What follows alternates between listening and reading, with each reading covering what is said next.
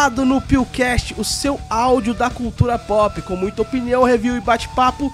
Hoje iremos comentar sobre um assunto mega especial. E para falar sobre esse assunto mega especial, nada melhor do que convidados mega especiais. Hoje trouxe eles que vieram de outro milênio para comentar sobre este assunto que ultrapassa barreiras, vai pro passado e agora no presente com a Netflix. Iremos falar de The Witcher e para discutir, para papear esse assunto comigo, trouxe ele, Lorde e Pato. E aí, meus queridos, este é o momento do podcast onde eu pergunto como é que vocês estão e a gente finge que não se falou até o momento.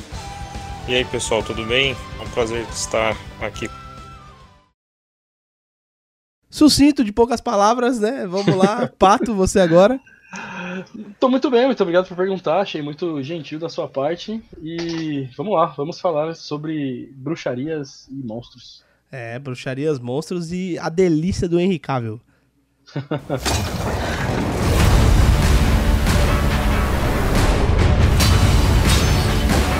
Princess Cirilla is your destiny. I can't protect her. If you dismiss it, Geralt! You will unleash true calamity upon us all. I'll take that chance. Lembrando que este era o momento onde estaremos fazendo a leitura dos comentários ou e-mails, mas como não teve nenhum ainda sendo enviado, porque vocês que me ouvem são ouvintes ausentes, estaremos indo direto para o assunto, mas é sempre bom lembrar, vocês já sabem de toda a ladainha, entra aqui na descrição, pois aqui contém todos os links para as redes sociais. E se você estiver nos ouvindo pelo Anchor, você também consegue estar mandando uma mensagem de voz, comentando sobre este episódio, nos mandando perguntas ou seja lá o que você quiser mandar. Também é sempre bom lembrar que se você quiser mandar as suas sugestões, pode mandar para o nosso e-mail profissional que é geekzandobs@gmail.com. Agora, sem mais delongas, bora falar sobre The Witcher. Aí, guys, eu no momento vou servir para vocês como o telespectador que não faz a menor ideia do que é The Witcher. Eu joguei o The Witcher 3 Wild Hunt muito por causa do Lord que me apresentou esse universo e eu fiquei apaixonado logo de cara. E ele sempre me falou muito bem de The Witcher, então basicamente as perguntas que eu farei aqui são as perguntas que o público de casa poderia falar. Tô bastante ansioso com a série da Netflix, sou fã de carteirinha do Henry Cavill, mas eu acho que vocês podem dar um background aí do que se trata essa série, da história dela. E aí eu não sei quem vai querer começar falando aí, se vai ser o Pato ou o Lorde, vocês decidem entre si. Aí faz Janken Po e começa. Pode falar, Pato. Ah, vamos decidir. Primeiro a gente vai falar sobre jogo, sobre livro, como que vai ser? Vamos começar do início. Como diria Jack, vamos por partes. Do início, o The Witcher ele se originou dos livros, né? Que inclusive até deixei aqui o nome pra, um, pra algum corajoso falar aí. É o Andrzej Sapkowski. Nossa, é louco. Eu não falei que os caras veio. Nunca que eu vou acertar esse nome. Eu Tô falo falando... sapão e já era. É. André para os mais íntimos. Vamos chamar ele de Andrezinho, que aí todo mundo já vai saber de quem nós está é. falando. Esse cara aí fez uma história incrível, ele é polonês, né? Isso, isso. É um escritor polonês. É, ele é considerado como o George Martin da Polônia. Ó, oh, tá vendo? Já é alguma coisa. Quem não sabe quem é George Martin, por favor, se retire do podcast, né? já tá errado, já começou errado. Esse cara aí, o Andrezinho, ele que é o escritor dos livros, são quantos livros, Pato? São nove livros e um dos livros é dividido em duas partes. O penúltimo livro é dividido em duas partes. Ok. E, bom, ele escreveu esse livro na década de 90 para os anos 2000. O primeiro livro, acho que é de 90 e alguma coisa, não vou lembrar. E uma coisa muito legal dos livros dele é que ele não é muito cronológico. Tipo, o tipo de narrativa que o Andrezinho colocou nos livros dele é, é uma narrativa que são vários contos. E esses contos, eles não necessariamente estão em ordem. Então, tipo, não tem uma ordem cronológica de qual conto vem antes de qual. Ele vai uhum. contando várias histórias das, das aventuras do, do Geraldo, vai dizendo o que aconteceu, aconteceu isso, aconteceu aquilo. E aí uma coisa que é legal é que, tipo, entre os capítulos, entre os contos, tem um, uns interlúdios. E aí nesses interlúdios você vai sacando mais ou menos a cronologia, o que acontece antes do que. Então, tipo, é, nisso, às vezes é só uma conversa. Esses interlúdios são capítulos bem curtinhos. Então, geralmente é só uma conversa do Geralt com alguém, ou só uma descrição de alguma coisa, e aí ele já passa pro próximo conto. Então é uma narrativa muito. É muito leve de ler, tá ligado? De repente, às vezes, você não tá afim de, de sentar e ficar quatro horas lendo o livro. Mano, meia horinha você termina um conto, um conto foda. Tem uns contos que dá vontade de chorar. O cara escreve de uma maneira muito, muito boa, muito, é muito gostoso de ler, tá ligado? É uma narrativa que você fica muito absorto, você não quer parar de ler. E aí, e são, são muito bem escritos, são muito bons, é, é muito, tudo muito imaginativo, é muito gostoso de ler. E é isso. É muito divertido. E ele vai contando a história do Geralt, como é que ele vai conhecendo as pessoas, como ele conhece o Jaskier, que nos jogos é o Dandelion, como é que ele conhece a Yennefer, como ele conhece a atriz. Todos os personagens. Toda a galera que a gente conhece talvez um pouco mais, que a galera conhece mais pelos jogos, ele vai conhecendo e, cara, eu quero muito que a série seja isso, seja o Geralt conhecendo a galera, conhecendo a, os personagens, e pelo que eu entendi, a série vai focar bastante na Cirila, que é a Ciri. E eu quero muito que eles façam jus ao livro, porque o jeito que ele conhece a Ciri, o jeito que ele ganha a Ciri, na real, fica aí um little spoiler, é muito foda. E aí, Lorde? E aí, só off-topic, a gente vai mandar uns spoilers aí? Como é que vai ser? De então, eu acho que sim, né? Porque, querendo ou não, vai ter aí a. Não sei, o que, vocês acham? Vai ficar por vocês. Eu acho que do livro pode falar. A série, assim, é algo independente. Ainda que ela seja baseada no. Uhum. É, não tem problema a gente falar spoiler, porque quem tá ouvindo já pode ter lido os livros. Sim, entendeu? Sim. e talvez quem né? vai assistir o. Quem vai assistir a série provavelmente tá pouco se fudendo pros livros também. é, eu, por exemplo, eu sou muito preguiçoso de ler, cara. Eu, eu, eu, até tenho baixado todos os livros, mas não li nenhum. Por pura é. preguiça. Eu sou preguiçoso demais para ler. Mas os jogos você jogou todos? Sim. Então, a gente pode, acho que, dar spoiler dos. Ah, não tem como a gente dar spoiler da série porque a gente não viu ainda, né? Exatamente. Então, eu acho que é livre, cara. Spoiler. É, legal. Spoilers. Então, a partir de agora, saibam que iremos falar com tudo abertamente, vai ter spoilers sobre o livro e sobre o jogo. Então, se você não quiser ouvir, pra, porque sei lá, pode estragar a sua experiência, fica por sua conta e risco. Né? Ô Lorde, referente ao comentário do Pato, você tem algo a acrescentar nessa introdução? Não, nada. Ele foi bem fundamentalista na informação. É isso mesmo. Ok. Não tenho nada a acrescentar, não, em, em relação aos. Beleza. Só para dar uma pequena pincelada aqui no que o Pato falou e alguma correção, porque eu tô com algum, algumas abas abertas aqui no, no, no navegador. É, foi publicado originalmente em 1986, então, o, o conto de Sapkowski, né, o do Andrezinho. E ele era batizado apenas de. Eu não vou saber falar, gente, pelo amor de Deus. É Weedsman, um negócio assim. Ou O Bruxo traduzindo. E ele uhum. trazia meio que uma ambientação um pouco mais cínica, até mesmo pé no chão, do que aquela. do que os livros do Tolkien, por exemplo. Era um mundo uhum. medieval, como qualquer outro, mas repleto de humanos traiçoeiros e movido em função de seus próprios interesses. Aí tinha as criaturas, obviamente, e todas elas eram inspiradas pelo rico folclore eslavo. Sim. Então, é, um fato interessante para falar do Andrezinho Sapão, ele sempre leu bastante, todo escritor, mas ele com ele o seguinte, falou assim, nossa, é, todos os países têm um folclore seu, um livro sobre seu folclore, assim como o Tolkien, O Senhor dos Anéis. Então ele procurou adaptar do folclore do, do país dele esses livros em cima do folclore. E um fato interessante que ele conseguiu, né? Hoje ele tem um espaço mundialmente, tá todo mundo curtindo as histórias do, do país do Andrezinho. Então, assim, e eu pessoalmente não acho o Andrezinho uma pessoa amável. Ele não me não. parece ser amável.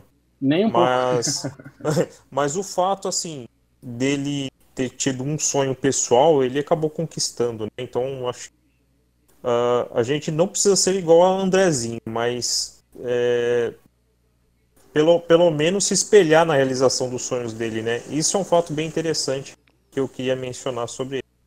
Caraca, eu fiquei boiando aqui quando você falou porque ele não é uma pessoa boa, como assim? Ah, é, tem muitos comentários, a gente pode falar disso mais pra frente, mas Tá. ele é um cara que ele é meio difícil e ele é, ele tipo, ele não é um cara muito seguro de si. Tem uma história de que o autor do, da série de livros Metrô, que até virou jogo, o Metrô 2033, até Aham. saiu um esse ano, ou ano passado, Que é russo, né? que é russo, esse cara aí odeia o Andrezinho, porque ele fala que o Andrezinho é um arrombado, que, quer dizer, não sei se pode falar palavra. ele fala que o Andrezinho é uma pessoa muito desagradável, que é um, um cara muito ingrato, porque rolou umas tretas quando ele foi vender os direitos do, dos livros para a CDPR, que é a CD Projekt Red, que ele vendeu por um preço único e ele não pediu uma parte nos ganhos, porque ele não, não, ele não confiou que isso ia estourar, que ia ser uma coisa da hora. E então ele pediu uma bolada na hora e não pediu mais nada. E, aí virou um sucesso, o bagulho ele e tomou no virou- cu. E aí virou um sucesso inacreditável. E aí o cara ficou tipo, ah, beleza. Só que a mulher dele ficou em cima dele e aí parece que ele quis processar a CDPR pra ele poder ter uma parte dos lucros e tudo mais. Nossa. Então, o, o- Isso foi o- filho da putagem, diga-se de passagem. Sim, sim, sim. Então, o próprio autor do Metrô, um, tem uns tempos atrás aí, falou que ele era um, um velho ingrato e que ele era um babacão. Umas paradas assim, Caraca. tá ligado? Então ele não é uma pessoa mais, mais maneira do mundo, mas é, é sim, é legal. E uma coisa legal sobre o lance que o Lorde estava falando sobre folclore é que é muito interessante a gente ver como muitos contos que são muito da nossa cultura popular, eles aparecem em muitas outras culturas. Então, uma coisa muito legal dos livros é que tem muitos contos que, se você dá uma prestada de atenção, você vai ver que a gente conhece esses contos, que eles são filmes da Disney, que eles são coisas que a gente vê por aí. Então, por exemplo, tem um conto que é o conto de um cara que foi amaldiçoado. E aí ele era um cara que era muito rico e ele tinha um castelo, uma, uma mansão que era mágica. E esse cara ele foi amaldiçoado e ele ficou, ele virou um, um monstro com uma cara de meio de javali, uma parada assim. E já de cara eu falei, mano, isso aqui é a Bela e a Fera, tá A ligado? Bela e a Fera, sim. E aí, tipo, e, e aí, tipo, você vai vendo as diferenças, tá ligado? E aí o Geralt, ele é um caçador de monstros, então ele vai lá pra esse castelo, a galera fala que tem um, um monstro à solta que tá matando a galera naquela região. E aí ele vai lá e aí ele conversar com esse monstro e tudo mais. Aí esse cara conta a história dele, ele conta que ele é, ele é muito rico, mas ele não pode sair do castelo dele. Ele tem uma maldição que ele não pode ficar muito tempo fora do castelo, da, da mansão dele. Senão, não lembro se ele morre ou o que acontece. E aí, então ele tem que ficar lá. E ele é rico pra caralho. A, a mansão dele tem um monte de coisa. Então, um, a, os, os pais. Os caras queriam matar ele só pra roubar a riqueza dele. Não, nada, na real é uma parada muito mais absurda. A galera que tava em volta, ele, o- a- os chefes de família levavam as filhas deles pra lá. As filhas passavam um tempo com esse cara, com esse monstro. O monstro ia lá, dava umas bimbadas, não sei o que e tudo mais. E aí ele dava o presente, dava riqueza pros caras e tudo mais. E isso acontecia direto, tá ligado? Nossa. E aí até que teve uma mina que chegou lá, e aí ele se apaixonou por ela, ela se apaixonou por ele, e eles ficaram muito juntos, e aí ele, ela nunca mais quis voltar e tudo mais. E aí tem uma parada sobre essa mina que é meio bizarra, meio misteriosa, e eu não vou falar mais nada porque, mano, esse conto vale muito a pena ler, que é muito da hora. Mas, Caraca. mano, é muito, é muito Fiquei, legal. fiquei interessado em ler, mano. Mano, é muito divertido, é muito divertido. Porque você vai vendo isso, você vai lendo. Tem um outro conto que é o da Branca de Neve. Que é. Hum. Inclusive, esse conto, que é o equivalente da Branca de Neve, é o que dá pro Geralt o apelido de carniceiro de Blaviken. Porque esse conto acontece em Blaviken, que é uma cidade lá do, do universo do The Witcher. Então. É, é uma mina que ela era. que ela foi morar com caras que eram anões, e era uma mina que ela tinha um passado muito fodido. Então, mano, é muito divertido você ver esses contos que ele. que são muito da, da cultura mundial, e você vê. É, Adaptado pra, pro país dele. é, Pro folclore dele. pro país dele, pro folclore dele, e você vê o Geralt, que é, que é, uma, que é a figura de interação entre isso, participando de tudo isso, tá ligado? Sim. É muito, é muito divertido você, você ver tudo isso. O Geralt É, ele vai isso. servir pro espectador como se fosse aquele personagem que tá no universo e que a gente vai conhecer o universo através dele, né? É, basicamente. Você tava falando, eu fosse te os olhos do espectador, né?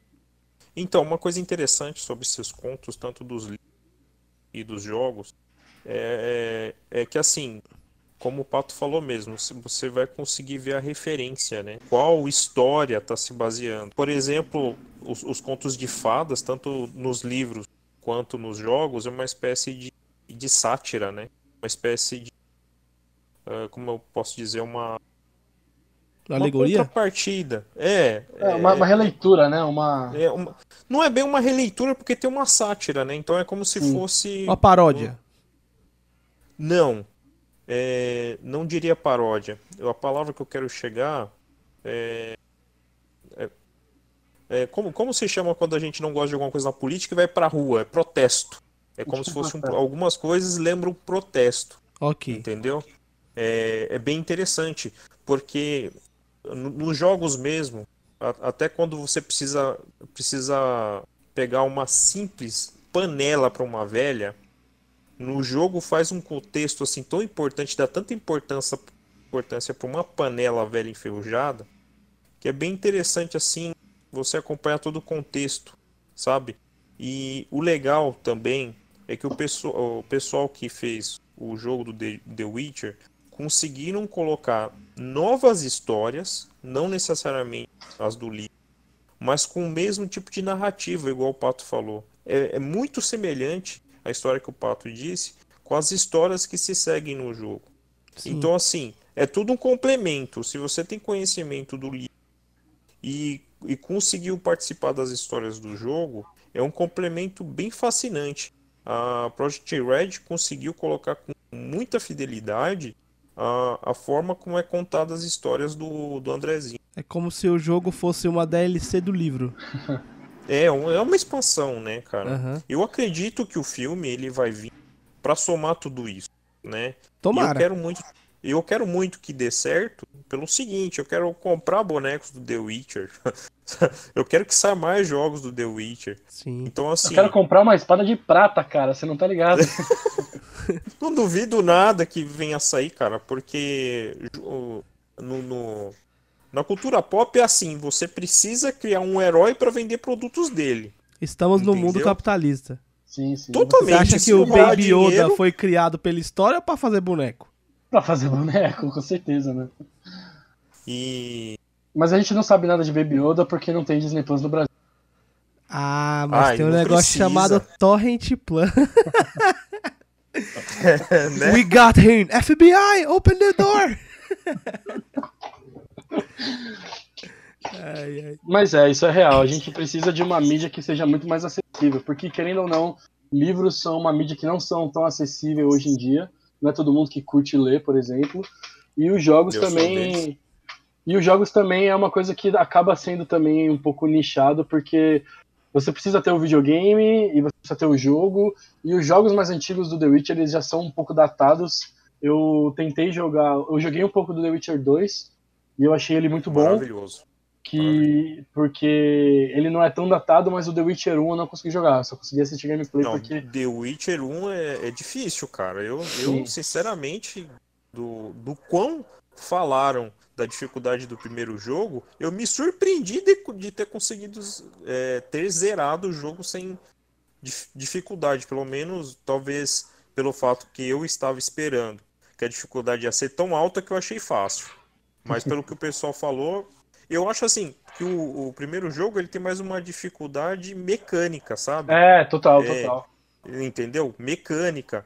Mas assim, eu sou old school, né? Sou velho pra caralho. Então, assim, quem, quem passou Mario passa The Witcher fácil. É naquela, o- aquela, aquele único momento que a pessoa fala que ser velho é com positivismo, né? Com algo bom. É que É, pra mim muitos anos de aconteceu, experiência jogando videogame, né? É, né, mano? é que para mim aconteceu um efeito muito parecido do que aconteceu quando eu fui jogar Assassin's Creed, porque quando eu fui jogar Assassin's Creed, o primeiro Assassin's Creed que eu joguei foi o 3, que foi o primeiro Assassin's Creed que mudou a mecânica pra caramba e tudo mais. E aí quando Aí eu fui jogar, o jogar primeiro, o 2. Não, quando eu fui jogar o 2 ainda tranquilo, mas quando eu fui jogar o primeiro eu senti muita dificuldade. É, então ruim. aconteceu algo parecido. O primeiro The Witcher que eu joguei foi o 3. Na verdade, o primeiro The Witcher que eu joguei foi o 2. E depois eu joguei o 3. Aí depois eu fui tentar jogar o 1. Nossa. E, cara, muito difícil, porque é o que o Lord falou. Mecanicamente, ele é um jogo muito antigo, muito ultrapassado. Então, ele é um jogo muito bom. A, a, a, essência dele, a essência do jogo que a DC, que a CD Projekt Red quis colocar desde o começo, tá desde o primeiro jogo. Então é um jogo com muita história, é um jogo com muita riqueza de detalhes, é um jogo que você realmente imerge no universo do, do jogo, tá ligado? Só que mecanicamente é um jogo muito difícil, é um jogo muito travado, é um jogo muito complexo. O The Witcher 3 ainda é um jogo complexo. Você tem que usar óleo, tem que usar poção, tem o óleo para cada monstro diferente, tem a espada que dá não sei quanto a mais de isso, daquilo, e tem as runas e não sei o que. Ainda é um jogo bem complexo. Não é um jogo para qualquer um, né? Aquele jogador é. do Hack and Slash vai tentar jogar The Witcher achando que é, é um Hack and Slash não, não vai conseguir. Não, não. Quem quer jogar um hack and slash meio Devil May Cry, que você só bate, bate, bate, bate, bate, é, vai penar um pouco, porque, mano, vai. faz muita diferença. Você pegar uma espada de, de aço e tentar matar um monstro, você consegue, depois de 5 horas. Aí você pega uma espada de prata, você dá dois tapas no monstro, o monstro morre. Então é. tem muita diferença de. Você tem que sentar e falar, mano, vou jogar esse jogo. E aí você tem que aprender a jogar o jogo. E... Mas é. o Witcher mas... 3, o segredo é assim: você perder mais tempo com a mecânica dele, né? Logo no começo você consegue aprender bem mecânicas. O segundo passo é você ler.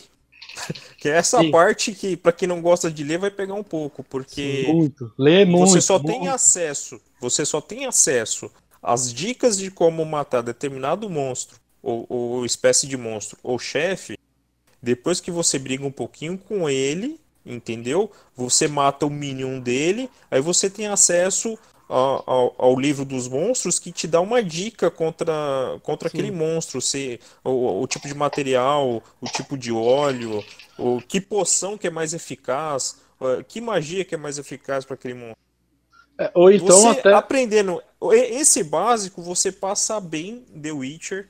Tá certo que eu sou viciado, mas eu, eu no nível 10, por exemplo, eu, eu ficava brincando com o chefão de nível 50, com a caveirinha vermelha em cima dele, até matar.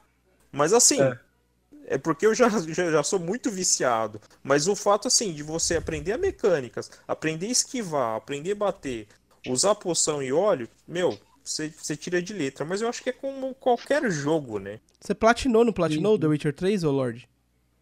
Cara, eu não, eu não platinei pelo seguinte: a última DLC eu me privei de jogar para ter o que jogar um dia de The Witcher. Entendi. A Wine and Blood, né? Wine and Blood. Isso. Que isso, dá mais privei... 60 horas de jogo, né, o bagulho? Não, é, é, é Eu me privei porque é foi assim, não, eu quero jogar alguma novidade de The Witcher, então eu vou parar por aqui. Então, Mas quantas vezes você zerou o jogo normal do The Witcher? The Witcher 2 eu zerei umas quatro vezes. Fazendo. Porque o Witcher 2, o que é legal é que você tem dois caminhos para fazer. Você pode fazer o primeiro caminho, tomando algumas decisões. Fazendo o segundo caminho, tomando algumas decisões. Mas eu queria ver o que acontecia tomando decisões erradas. Então eu joguei umas quatro. O Witcher 2, eu acho que para quem nunca jogou nenhum Witcher, o Witcher 2 é, é uma torta de maçã muito doce, cara. É muito bom. A perfeita Quando... porta de entrada para esse universo. Nossa, sabe porque não é um jogo difícil que nem o Witcher 3, tem boas histórias. É uma, são histórias assim, quando você zera a primeira vez, você já tá louco para começar de novo e fazer outro caminho. Uhum. Entendeu? O Witcher que até 3, o próprio ele... The Witcher 3 ele tem uma parada assim, né? Tem uma hora lá tem. do jogo que você tem que fazer, tomar uma decisão. Você tem algumas e... escolhas que você pode fazer Isso. que tem resultados diferentes, é bem legal. É, só que assim, o Witcher 3 ele não impacta tanto quanto um 2, porque o, o não, 2 é. você toma um caminho que você não tem retorno. Eles quiseram, fazer, eles quiseram fazer uma coisa mais light no 3, então você toma Isso. algumas escolhas, mas elas não influenciam muito. Elas influenciam, tipo, às vezes algum item que você vai deixar de pegar, alguma coisa que vai acontecer um pouquinho não, diferente. Não, mas se eu não me engano, tem aquela missão lá que você tem que escolher entre sacrificar as crianças ou salvar ela, dependendo do que você escolhe, muda o final do jogo. Mas é? é uma missão só. Ela não interfere num caminho que você faz. Por ah, exemplo, no, no, entendeu? No Witcher 2, você chega, no, você chega no meio do jogo, você tem que escolher entre dois caminhos. ah, o é resto igual do jogo. É igual aquele Infamous. É, o Infamous eu não joguei, mas. É, tem o Infamous. O primeiro Bioshock também tem umas coisas uh -huh. diferentes que. Isso. Quando mas, você assim, salva ou mata aquelas menininhas. Mas se você Influencia. entender que o Witcher 2 é como se fosse um Y, imagina um Y na sua frente. Até o meio do caminho você vai ter que escolher ou a primeira perninha ou a segunda perninha. Hum. É isso. Então, para você ter 100% do conteúdo do jogo, você vai ter que jogar duas vezes. Escolher no caminho da esquerda ou da direita, entendeu? Já o Witcher 3 tem decisões nas fases. É, né? nas, missões, nas missões né? que você faz. Isso. As missões têm duas escolhas. E o que é interessante no, no The Witcher 3, nem sempre essas duas escolhas que você tem são as melhores escolhas a se fazer. Não. Então, assim. Isso depois é não fazer nada é o melhor.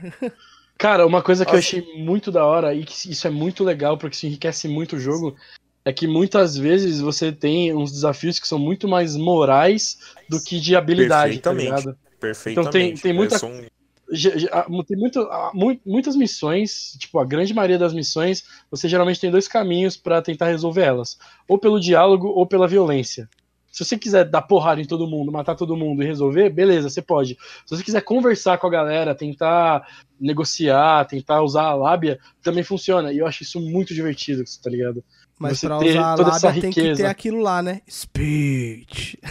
Não, na verdade não é speech, é porque o Geralt ele usa os é sinais. A magia. É, tô ligado. Então ele, ele usa o poder Jedi é o Igni. dele. Qual que é o... É o Ard. Ard, isso.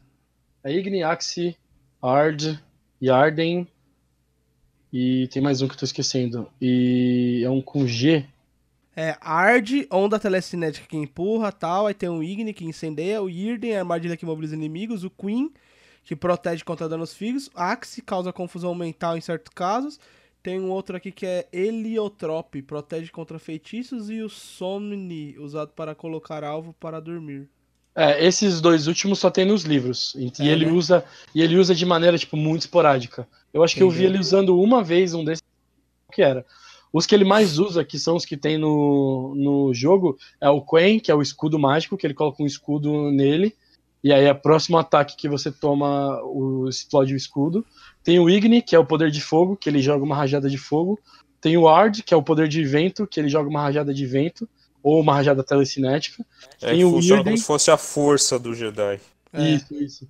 Tem o Irden, que é uma armadilha mágica que chão e é uma armadilha que ela não serve só para prender, mas ela serve também para tornar alguns monstros etéreos.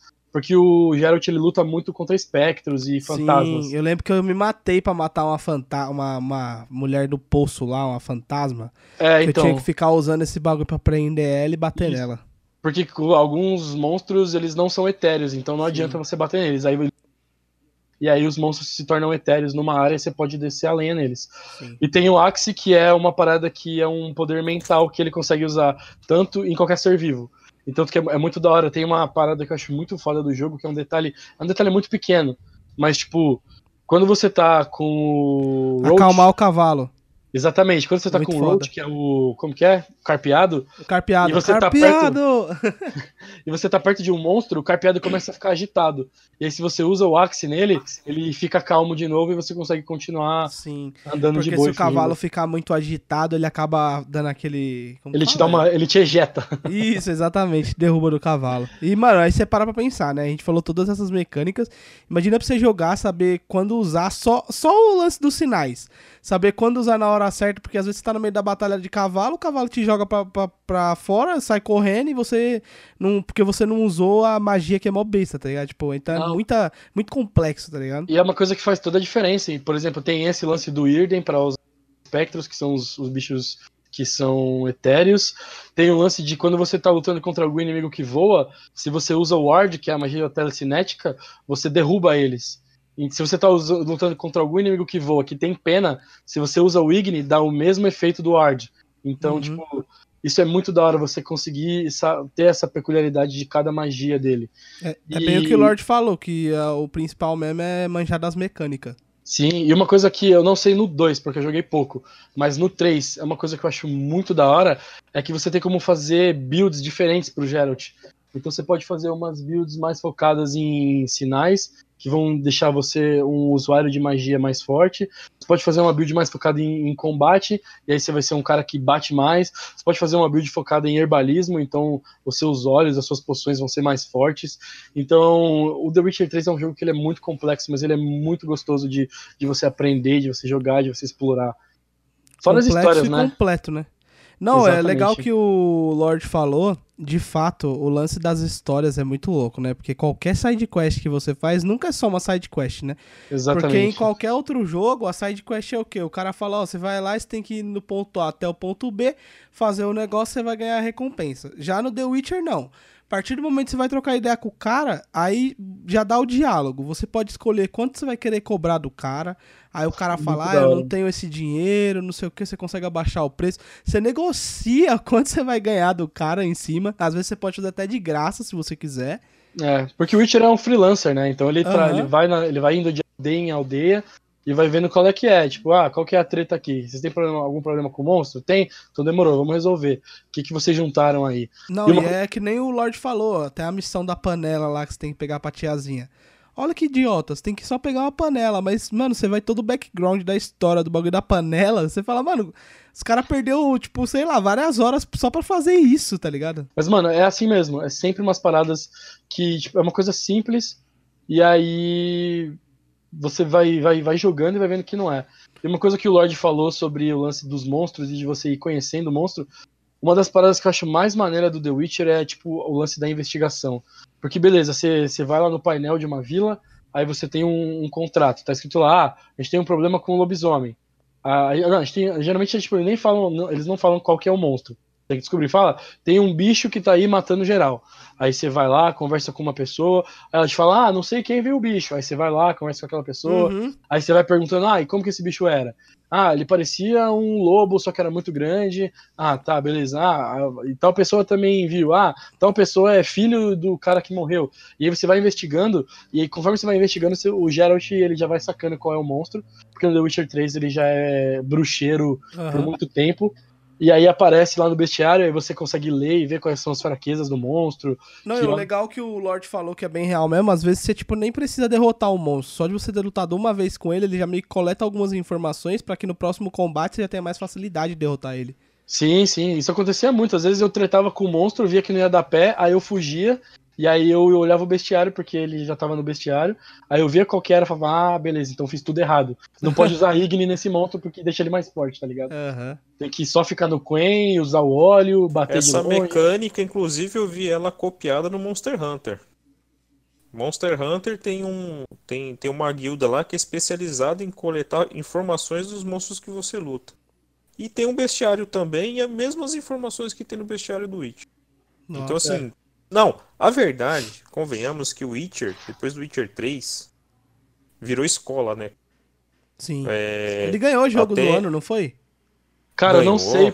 Foi não Game of the ganhou Year. como jogo do ano e a DLC ganhou como o melhor RPG também. É, é verdade, isso que eu tava tentando lembrar da DLC. A Ela DLC. algum prêmio. Então, eu não sei se ele jogando como jogo do ano, porque se eu não me engano. Ah, não, não foi no mesmo ano do Zelda, né? Não, não, tô falando bosta. Não. Não, ele ganhou Não, como não. jogo do ano. Ele, tá o. Witcher ganhou como o melhor jogo do ano. Eu não sei que ano que foi, mas ganhou como o melhor jogo Acho do que é ano. 2015. ganhou eu como me melhor engano, RPG no 2016. mesmo ano. E depois, quando saiu a DLC naquele ano, a DLC sozinha ganhou como melhor RPG. Não, cara, porque a DLC é é outro jogo. É, tem, é muita coisa que tem na DLC. Eu, eu fiz só a primeira, que é o Bad Blood, eu acho. Não, não é Bad Blood. Enfim, eu É, fiz só. Eu só lembro que a primeira DLC é de uma. é, Acho que é alguma coisa Stone. Me recordo. Isso, alguma coisa Stone. Deixa eu ver aqui. Mas a lore do jogo é gigantesca, né, mano? Tipo, É, muita o- coisa. O último Assassin's Creed, aquele que se passa na Grécia, se, quando eu peguei esse jogo, Assassin's Creed, lá que se passa na Grécia, que, É eu- o que é- Odyssey. é o Odyssey, quando eu peguei pra jogar, cara, o jogo, pra mim, não tinha novidade nenhuma, porque era como se eu tivesse saído do jogo The Witcher e passado pra Assassin's Creed. É chupinhado, e tipo assim, eles não têm nenhuma vergonha na cara, entendeu? De chupinhar o jogo todinho. De- Só não tem o bestiário, mas os contratos, a forma de jogar, entendeu? As builds O são muito RPGzão, né? É muito igual, né, velho? Porque ele é muito RPG. Então- é mais- É mais de 80 horas de gameplay esse jogo aí. E eu gostei, cara. Eu gostei porque assim, o jogo, o Assassin's Creed, é, a- a- acabou assim me ganhando porque me deixou familiarizado com a mecânica. Aham. Entendeu? E eu creio que o jogo se deu tão bem por causa disso. Mas eu tenho que bater palmas para Assassin's Creed, que mesmo chupinhando, The Witcher, eles deixaram os diálogos, a, a, a forma de filmagem, até mesmo expressões faciais e, e movimento corporal dos personagens está idêntico ao The Witcher. E eu falar para você, apontei na tela, falei assim, mano, vocês são uns desgraçados, mas não é que ficou bom? é naquela, né? Os caras deu aquela leve copiada e mesmo assim conseguiu ter sua própria exclusividade, né? É, vamos dizer assim, tem a, sua identidade, mas para quem jogou The Witcher não, não tem como não não perceber, sabe? Sim. Só pra gente, só pra constar, a primeira DLC chama Hearts of Stone. Isso, Isso Hearts, Hearts of Stone. Stone. Que é do joguinho só... de carta, né?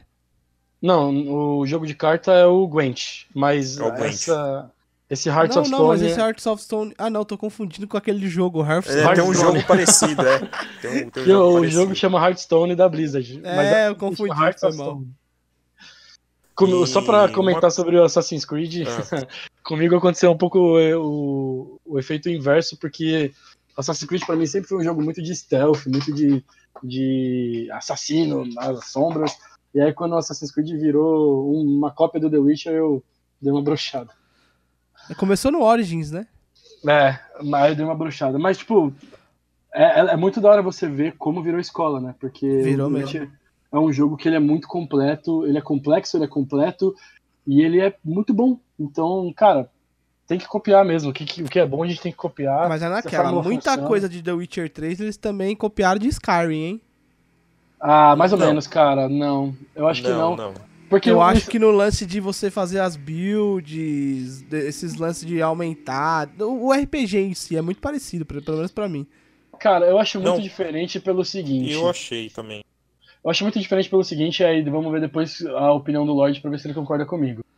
O Skyrim é um jogo muito bom, é um RPG muito completo, só que ele é muito focado no você é o personagem. Então, tipo assim, no Skyrim não, não existe um personagem, não existe alguém, é você. Você tá lá, você tá naquele mundo e você vai fazer tudo. Aí, aí, tanto que você escolhe o nome do personagem, você escolhe a aparência do personagem, uhum. você escolhe a classe que você quer ser. Então, Sim. tipo, você escolhe se você quer eh, focar mais em ser mago, ou focar mais em ser um, um fighter, ou se você quer focar em ser um ladino. Você, é, é muito pessoal a experiência de jogo. No The Witcher, não. No The Witcher, você é o Geralt. Você é uma pessoa que já existe, você é uma pessoa que já tem uma profissão, e, tipo, você mexe em algumas coisas assim, só que, cara, você é um, você é um bruxo. Você caça monstros. Essa, essa, essa, é a sua, essa é a sua vibe. Então você tem as suas espadas, você tem as suas magias, que são só essas, você não aprende mais. Você pode escolher como você vai jogar, você pode escolher a maneira que você joga, tá ligado? Se você vai querer jogar mais focado em combate, mais focado em magia, mais focado em herbalismo, mas tipo, você, a experiência é você ser o Geralt e não você ser um aventureiro no mundo. Então por isso que eu acho que é muito diferente um jogo do outro. Tá não, sim, a minha semelhança que eu falo é o lance de que, tipo, até a side quest tem uma história para contar, entendeu? Ah, sim. Isso eu achei sim, muito parecido, sim. que às vezes você encontra, tipo, uma casa que tá abandonada. E aí você entra nessa casa e tem um livro, tem alguma coisa, tem uma história sobre aquele lugar. E aí você depois, lá na frente do jogo, você vai conhecer alguém e a pessoa fala, ah, eu morava nessa casa, aconteceu isso, isso e aquilo, e vai, tipo, meio que interligando as histórias. Isso eu, achei, eu acho muito parecido com The Witcher. O Skyrim eu é. acho um pouco mais sutil nisso, porque o Skyrim, às vezes você pega um livro do nada e esse livro tem história. No The Witcher, não sei por que, que eles resolveram fazer assim, mas sempre que você vai começar uma quest nova ou pegar alguma coisa para te dar uma quest nova, sempre tem um sinal no mapa. Então não é tão sutil assim, mas funciona da mesma maneira, tá ligado? É, eu acho que a grande diferença entre Skyrim, que você está querendo comparar, é, de Skyrim e The Witcher é o seguinte: Skyrim tem um mundo aberto explorável muito maior que The Witcher. Sim. E Skyrim também tem narrativa forte. Só que assim, a forma de contar essa narrativa, The Witcher dá um banho. Por Não, quê? sim. Por quê? Porque quando no Skyrim, quando você vai pegar uma quest com um cidadão, ele não tem expressão facial, ele não mexe as mãos, é, ele só é mexe a né? boca. Né? É, ele só mexe a boca. E se você quiser é, se aprofundar naquela história, você precisa ler textos e textos e textos Sim. e textos. Entendeu? Sim, é um, Agora no The quase um livro interativo. É, o Witcher não, às vezes, às vezes o, Gerald, em, rara, em raras missões, ele simplesmente esboça um, um, é, esboça assim uma careta, esboça uma expressão corporal sem falar nada, que você já tem a sua interpretação ali na tela, entendeu? Você não precisa ler ou precisa ouvir. Até mesmo Então, ele assim- fala, né? Também, às vezes, ele faz um comentário, ele fica meio que falando sozinho e vai dando algumas dicas também sobre o negócio. Então, então assim, eu, eu acho assim que por uma obra audiovisual, comparando Skyrim e The Witcher, meu, não é à toa que o Witcher ganhou como melhor jogo. Skyrim também. A gente tá Uhum. falando de melhores jogos da sua época, Sim. cada um com a sua essência e com as suas qualidades. É, agora que eu queria comentar no The Witcher, o que eu achei assim muito interessante do Witcher 3.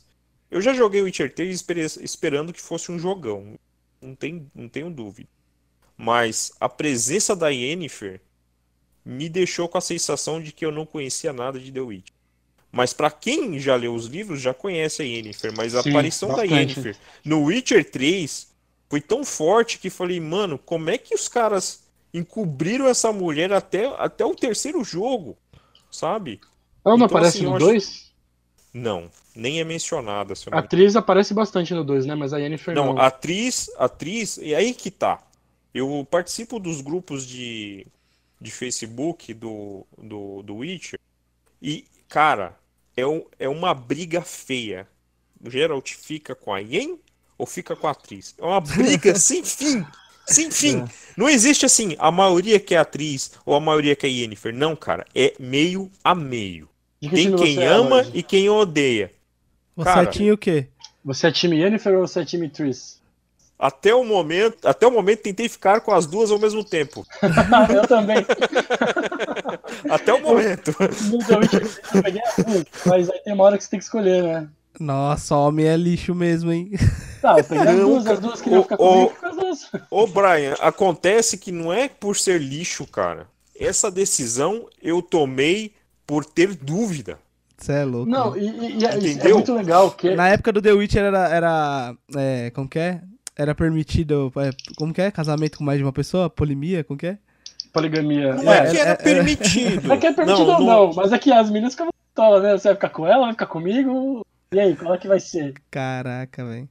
Não, não é, é, tal- No The Witcher, eu Ah, eu tenho uma sugestão, eu tenho uma, uma sugestão de que por que isso acontece, porque se se passa na Polônia e a Polônia foi colonizada por vikings, ouvi dizer que os vikings tinham essa ideologia, tipo, somos somos unidos, mas livres cada um à sua maneira. Talvez por isso tenha esse folclore no Witcher. É, pode ser. Mas, mas o que deixa claro, no, pelo menos nos jogos, é que assim, é, você pode escolher quem amar, mas você não escolhe com quem você passa o tempo. Entendeu? Então, assim, o sexo dentro do, do jogo ou dos livros não tem um valor tão grande quanto o amor. O amor realmente é, uma- é, é algo assim mais profundo, né? É, É tipo assim, é, é, é- é tipo assim, você pode tomar meu corpo, mas não pode tomar meu coração. É bem profundo isso, pelo menos nos jogos. E, e uma coisa que é muito legal no jogo é que, como você é o Geralt, você acaba gerando uma empatia. Então eu, talvez pro Lorde não tenha sido tão grande, porque ele não sabia quem era a Yennefer, mas eu sabia quem era a Yennefer. E eu ficava tipo assim, não, cara, mas a Yennefer, mas a atriz tá aqui, mas. Ah, e eu ficava com o lance de caramba, eu, o Geralt gosta das duas, e eu gosto das duas também. E aí o que, que eu faço? Aí vem uma e fala pra você, e aí, vamos ficar junto? Aí você tem lá as opções de diálogo, bora ou não tô suave, e aí você faz o quê? Você fala, ah, mano, e aí eu peguei todas. Inclusive eu peguei, inclusive, eu peguei até uma outra feiticeira, que é a Keira Metz, que você pega no meio do terceiro jogo também. Então eu peguei as três, e tem uma coisa da hora do jogo do The Witcher, que tipo assim, é, Wild Hunt, ele não, não é um evento. A caçada selvagem não é um evento, é uma pessoa. É uma entidade, na real. Então, tipo, a história do jogo é que a caçada selvagem tá colando e vai dar bosta. E aí você precisa ir atrás da Siri, precisa fazer todos os rolês que precisa fazer, porque a caçada selvagem tá chegando. E aí, tipo, durante o jogo todo, você vai coletando aliados, e aí você pode pedir pra eles, fala, ô, a caçada selvagem tá chegando. Você me ajuda a segurar essa barra que é gostar de você? Aí a galera vai lá e se, é aquele lance do RPG. Eu te dou uma coisa, você me dá uma coisa. Aí você faz uma coisa pela pessoa e ela fala, beleza, eu te ajudo. E aí teve um determinado momento que tava as três feiticeiras que eu peguei no castelo pra, enfrentar a porra da caçada da selvagem. E eu fiquei, tipo, eu como jogador fiquei, tipo, um puta mo momento constrangedor, tá ligado? Porque tava as três minas que eu tinha pego lá no mesmo ambiente e eu, tipo assim, Pois é, né? Com esse tempo, esse clima, como é que é empato, tá? mas, mas eu te falo que essa situação não. Ela é muito boa, essa situação. Mas ela não é melhor do que Mass Effect 2. É, Mass, Mass Effect, Effect 2 é... é o único que consegue colocar a gente nessa situação igual ou pior. E eu, pelo menos, eu tive. É um mais pessoal também, né? É, não, Mass Effect tem uma, tem uma, tem uma parada muito semelhante isso daí, e, e Mass Effect 2 é pioneiro, né, né nessa transição, assim, a, a, diria, afetiva com os personagens. Mas é sensacional, cara, você, você ficar na pele do bruxo, você vê que não é tão fácil quanto parece, né, porque às vezes a batalha sentimental é mais difícil do que derrotar qualquer aranha gigante, digamos assim. Sim, a sentimental e moral também, em algumas missões, né?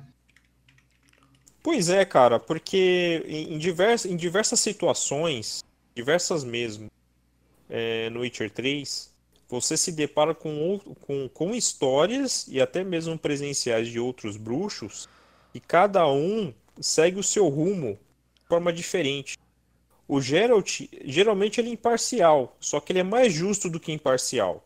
Sim, entendeu? Isso ajuda você tomando suas decisões junto com ele também. Isso e é geralmente é, mas existem bruxos que eles, que eles são ruins, tem bruxos que são bandidos, que, que, que fala uma pessoa que vai resolver, pega o dinheiro e não resolveu nada, mentiu para as pessoas. Então você encontra várias histórias como essa. Tem uma missão dessa, né? Que você encontra um cara que ele nem bruxo é, que ele só tinha um medalhão.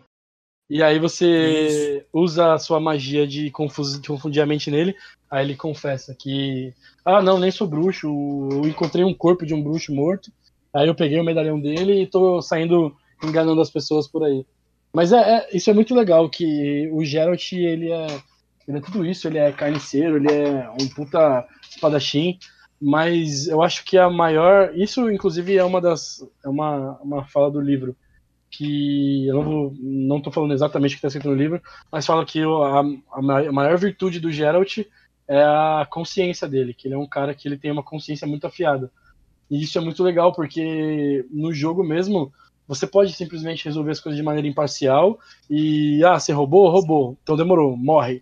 Ah, você fez isso? Então você vai morrer. Você fez isso? Ou você pode tentar entender e tentar usar o bom senso e, e a compaixão. Isso é muito legal, cara. Que a, a experiência que o jogo traz para você, ela é muito mais do que só um jogo, tá ligado? Não só isso, mas o jogo também faz. O jogo eu acho que também os livros, eu não sei, eu não li os livros. Mas o lance também do preconceito, né, mano? Tipo, muito, a, gente, muito. a gente tá lidando. Forte. É a gente tá lidando ali com um universo onde, tipo, todo mundo odeia os bruxos, mano. Tipo, você entra dentro da cidade lá e os NPC ficam falando. Ah, tipo, as crianças, ah, meu pai disse que eu não posso falar com você, que não sei o que e tal. Você não entra nos bares, os caras querem te descer a porrada. Sem contar também o lance de que, tipo, eles conseguem mostrar as, as mazelas das pessoas lá, tipo, o povo pobre e o povo rico. Ele tem uma desconstrução social, ele trata um pouco de política também no meio do jogo, Sim. no meio do livro. O livro ele mostra isso bastante, mas o jogo é, é muito melhor para mostrar isso por causa do fator visual, né? Sim. Então, tipo, é, é, muito incrível você chegar lá na cidade central, que esqueci o nome, é Nilfgaard. Você chegar em Nilfgaard e aí você tem os bairros pobres e a galera toda maltrapilha e, casas são tortas e, e, é tudo muito zoado. E aí você vai para a parte nobre da cidade e todo mundo bem vestido, as ruas limpinhas, tudo muito bonito. Isso é muito legal. E aí é onde entra também o lance da moral do jogador, né? Porque nem você falou, o Geralt ele tem esse lance de consciência. Então, às vezes, se é uma pessoa que tem pouco dinheiro e tá pedindo pra você fazer um negócio, você tem a opção de cobrar ou não cobrar daquela pessoa por causa da situação que ela tá vivendo. Sim, sim. Eu sempre cobro porque eu sou. Mas eu preciso afiar minhas espadas e isso não sai de graça. Mas é, mas é muito legal. E não só o Geralt sofre preconceito, como você vê o preconceito com outras raças, tá ligado? Sim. Então, tem, tem muita gente que vive à margem da sociedade em Nilfgaard, por exemplo, porque é um, um druida. Por, druida não. porque é um, um anão, porque é um elfo, porque é um gnomo, então é muito Porque legal. é um monstro. É, monstro não, porque monstro, monstro, monstro bom é monstro morto, né? Então, tem, é, tem várias situações dentro do Witcher que, por exemplo, tem um vampiro, que ele, que ele, se mesmo sendo um monstro, ele consegue ter uma forma humana. Tem, tem pelo menos, eu acho que mais de duas quests falando sobre Lobisomem. vampiros. É, ah, não, sim, eu tem- falei, eu falei brincando, mas é, tem muitas missões que realmente tem monstros que o Geralt, você chega numa situação que você fala, mano, pra que, que eu vou matar esse monstro? Qual o sentido disso? É, cara, tem, tem, uma, tem uma, uma quest bem curtinha de uma sucubo, cara, que eu achei sensacional. Cara, eu tava pensando exatamente nessa quest da Sucubus, que eu fiquei eu não muito vou, bolado. não vou falar como é, porque como é uma quest curta e eu acho que deve ter só essa quest, então assim, pra quem tiver curiosidade, procure. Mas eu achei muito interessante e assim, é uma decisão simples, né, que você tem no final de resolver a parada da quest, mas assim, que me colocou pra pensar, cara. Falei, Coloca nossa, você contra a parede, né? é, Sim, sim. E, isso- e é uma situação que acontece assim nos dias de hoje, cara. É só você trocar, sabe? A sucubo por uma outra persona, uma outra persona né, nos dias de É, hoje. Só pra, muito assim só falar. contextualizar a galera que talvez não saiba, Sucubus é uma espécie de um demônio feminino que meio que. Como fala? Que seduz os homens, tá ligado? Isso é uma Sucubus. E a quest gira mais ou menos em torno disso, só pra dar um- uma apimentada aí pra galera que de, de repente quiser procurar essa quest. Ela é muito da hora essa quest, cara. Eu fiquei. eu- quando eu fiz essa quest, eu falei, caralho, que quest foda. E ela é muito curtinha mesmo, ela é muito da hora. É, é, é bem curta. E em relação a, a preconceito, eu achei que o 2 retrata melhor o preconceito do que no 3. Talvez o 3 também retrata, mas não fica tão evidente porque no 3 você já tá jogando assim, tá todo mundo em guerra, então tá todo mundo na mesma situação, né? É. Então, assim, não fica tão aparente quanto no 2. No 2 fica tão aparente que, que às vezes uma personagem que você não salva, ela é, é cruel, no caso do Witcher 2 é uma elfa, ela é cruelmente morta de uma forma que faz você assim, caramba, mano. Deixa eu ver se eu acho um save anterior pra não deixar isso acontecer, cara. Nossa, Entendeu? fiz Você se sente responsável, entendeu? Pela crueldade por, por, por causa de, de intolerância, né? Que tem no 2, assim, eu, eu acho que é muito mais forte. É, Mas e- aí fica a pergunta, né? Tipo, a gente falou da, de quão rico é esse universo, tantas questões que ele debate, cada coisa legal aqui que a gente falou, tanto do livro quanto do jogo. E a pergunta que fica é: como que a Netflix vai adaptar tudo isso pra série dela? Cara, Deixa eu dar uma opinião primária aqui. vamos lá. Olha, eu conheço a Netflix e eu conheço o Witcher. Netflix, ó, Netflix anda fazendo cagada nas séries. Ela brota um monte de série todo dia lá pra você assistir. Eu assisto até o terceiro episódio pra ver se presta, depois eu desisto. Tá certo? A Netflix com- comprou uma briga boa, já estão gravando ou terminando já a segunda temporada.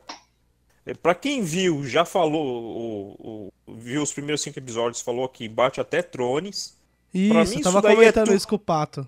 É, pra mim isso daí, até agora, é tudo uma sacada de marketing. É, Pode ser tem essa, né? verídico ou não, pra mim é tudo uma sacada de marketing. E eu vou falar a verdade pra vocês. Quando foi anunciado, há uns dois, três anos atrás, eu fiquei hypado naquele momento. Mas depois eu falei assim, olha, o importante é que eu sei que o Witcher é uma, é uma série por si só, independente da mídia, foda. Se ela cair algum degrau por causa disso, a culpa é totalmente da Netflix. Tá certo? Eu penso assim. Um, um ponto a se ressaltar que quando começou a aparecer o elenco, eu fiquei muito preocupado com o elenco. Principalmente também. com a atriz, com a Yennefer, a Ciri nem tanto. Tem a Shane também, que eu tô bem preocupado. Eu não sei se ela vai aparecer na série, mas eu acredito que em algum momento ela deve aparecer, que é um personagem muito importante. A Shane, praticamente, eu, eu acho que eu posso falar. A Shane é uma personagem o seguinte: seria a melhor esposa do Geralt se ela cedesse. Porque Ah, ela é um seria. personagem tão legal, tão, tão assim, é, como se diz, a Shani é uma personagem perfeita se ela é, é, se ela fosse casada com o Geralt, entendeu? Tipo assim, ela ama o Geralt, ela gosta pra caralho do Geralt, mas ela reconhece que ela não tem espaço no coração dele. Então assim, é uma mulher perfeita, cara, sabe? E então, voltando aos personagens. O- teve uma crítica muito grande porque a atriz no, no universo Witcher do videogame, ela é ruiva. Já na série, ela, ela, é, ela é bem morena, né? É, ela não é, E- ela não é muito ruiva, né? Ela tem um cabelo não, meio não é nada ruiva, ela tem até o cabelo crespo na série. É. Só que assim, eu fiquei feliz porque a personagem da série, ela tem sardas no rosto, mesmo ela sendo morena. Ela tem sutis sardas. E me parece que isso é natural do rosto dela, não é maquiagem nem nada. Que, pelo fato da atriz no universo do The Witcher, do videogame, ela ser ruiva, ela tem sardas também no rosto. Uhum. Então, assim, eu já fiquei muito feliz de ter esse detalhe, entendeu? Nela. A Yen, no videogame, eu acho que é meio que impossível encontrar uma atriz igual àquela personagem. Porque Ah, mas dá pra chegar mais próximo, vamos falar a verdade. dá, vai. não, dava pra chegar. Mas é, é impossível, porque assim, talvez Muito quem linda, tá né, ouvindo mano? não sabe, talvez quem tá ouvindo o podcast não saiba, nenhum dos personagens que existe no Witcher 3 são baseados em personagens reais. Eles são 100% é, criados digitalmente ou, ou, ou foram esboçados e depois tornar, é, tornaram-se em CGI. É, não teve Mas motion esse- capture, né? É, não, não teve um ator ou uma atriz que foi baseado, né? Não teve uma pessoa. Motion que foi baseada. Capture teve porque Motion Capture é captação dos movimentos. Ah, é verdade. então isso teve. O Mas que não, teve, a- teve, a captação das feições e tudo mais. o que não teve foi o escaneamento facial e corporal dos atores. Uhum. Tanto que geralmente quem faz todos os movimentos de espada é uma pessoa só no estúdio. E É, é o cara que é o quem- especialista, né?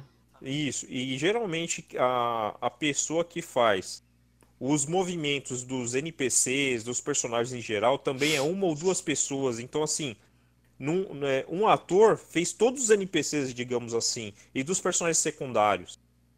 Só o, se eu não me engano, o, o Geralt e as personagens principais que tiveram, assim, uma pessoa específica para fazer esse tipo de atuação.